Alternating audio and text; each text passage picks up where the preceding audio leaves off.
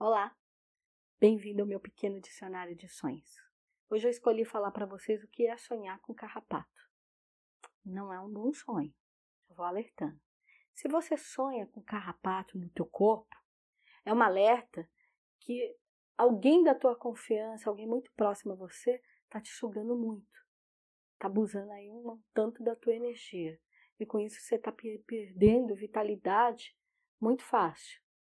Então é aquele alerta como se você tivesse, fosse uma explicação, uma orientação do mundo espiritual que vem através do sonho para falar, nossa, eu durmo bem à noite, no outro dia eu já acordo cansado.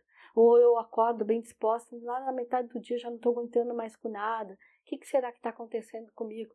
Então é isso. É que tem alguma, algum vazamento de energia no teu corpo por, causado por alguém da sua confiança. Quer dizer, você está baixando a guarda e essa pessoa te sugando muito. Então, pare de querer carregar a vida dos outros, entregue o pacote de quem é. Pode ser filho, pode ser esposa, pode ser marido, pode ser pai ou mãe. Ajude, mas não viva a vida do outro. Porque esse pacote é que está sugando a tua energia de vitalidade. Agora, se você sonha que tinha carrapato pela casa inteira, um lugar que você entrou e estava cheio de carrapato, é um pedido de ajuda significa que alguém da sua família ou alguém muito próximo a você está sendo obsediado, está sendo sugado em vida. Tem, ele está vivendo uma relação muito nociva, ou ele está num trabalho abusivo, ou ele está com uma corrente espiritual muito ruim em cima dele. Então, fique atento, porque essa pessoa com certeza ela vai te procurar, ou ela já te procurou pedindo ajuda e você achou que você não tinha o que fazer. E talvez não seja você a cura, mas você pode ser a ponte da cura. Como é que a gente é uma ponte?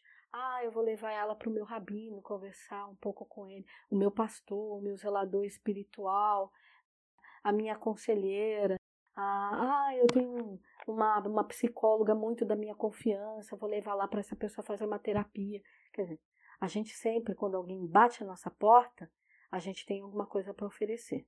Talvez a coisa não seja a gente mesmo, mas algo que a gente tem um caminho para orientar essa pessoa. Então, esse carrapato pela casa é isso. Seja uma ponte. É muito importante a gente ser uma ponte na terra, porque no momento que a gente também precisar de um, a gente vai encontrar com facilidade. Agora, se no sonho você está vendo um monte de carrapato na rua, por onde você anda, tá cheio de carrapato, numa mata, numa praia, qualquer canto ligado a caminho, significa que está na hora de você fechar a boca. Não conte seus projetos. Não conte que você está mudando de emprego, ou que você mudou de emprego, ou que você está comprando uma casa, que você vai lançar um projeto. Deixe primeiro as coisas se concretizar. Aí sim você pode espalhar. Esse projeto, essa contar essa vibração depois desse alerta de carrapato, significa que alguém vai sugar aquilo que essa energia vai caminhar. Ah, eu peguei um contrato bom, ia ganhar um bom dinheiro, que eu ia me possibilitar comprar uma casa. Aí tive o sonho do carrapato e tudo. Depois disso, já dividiram o meu projeto em dois, o meu dinheiro agora não vai ser o que eu ia ganhar. Por isso que você saiu contando para todo mundo. Então esse carrapato está alertando. Quieta, porque se você contar, espalhar na rua, vão sugar e isso vai perder a força que ele tem. É muito importante a gente aprender a separar as coisas. Existem pessoas na nossa vida que são pessoas que só são passagens, que a gente trata por colega. Então, aquela pessoa a gente pode sentar, beber um suco, uma cervejinha, comer, jogar uma conversa fora. E existem pessoas que a gente pode trazer para dentro da nossa casa, pode dividir nossa alma com elas. Que são aquelas pessoas que estão ali no bom, no ruim, tá sempre vibrando por você, é, chama sua atenção quando tem que chamar. Então, essas a gente pode contar. Essas são nossos amigos, irmãos de alma, independente se é do sangue ou não. E tem pessoas que não são do sangue ou são do sangue que a gente tem que tratar nessa esfera de colega, porque a energia é uma energia que não vibra a nosso favor. Não significa que é do sangue que vibra igual. Muitas vezes não vibra.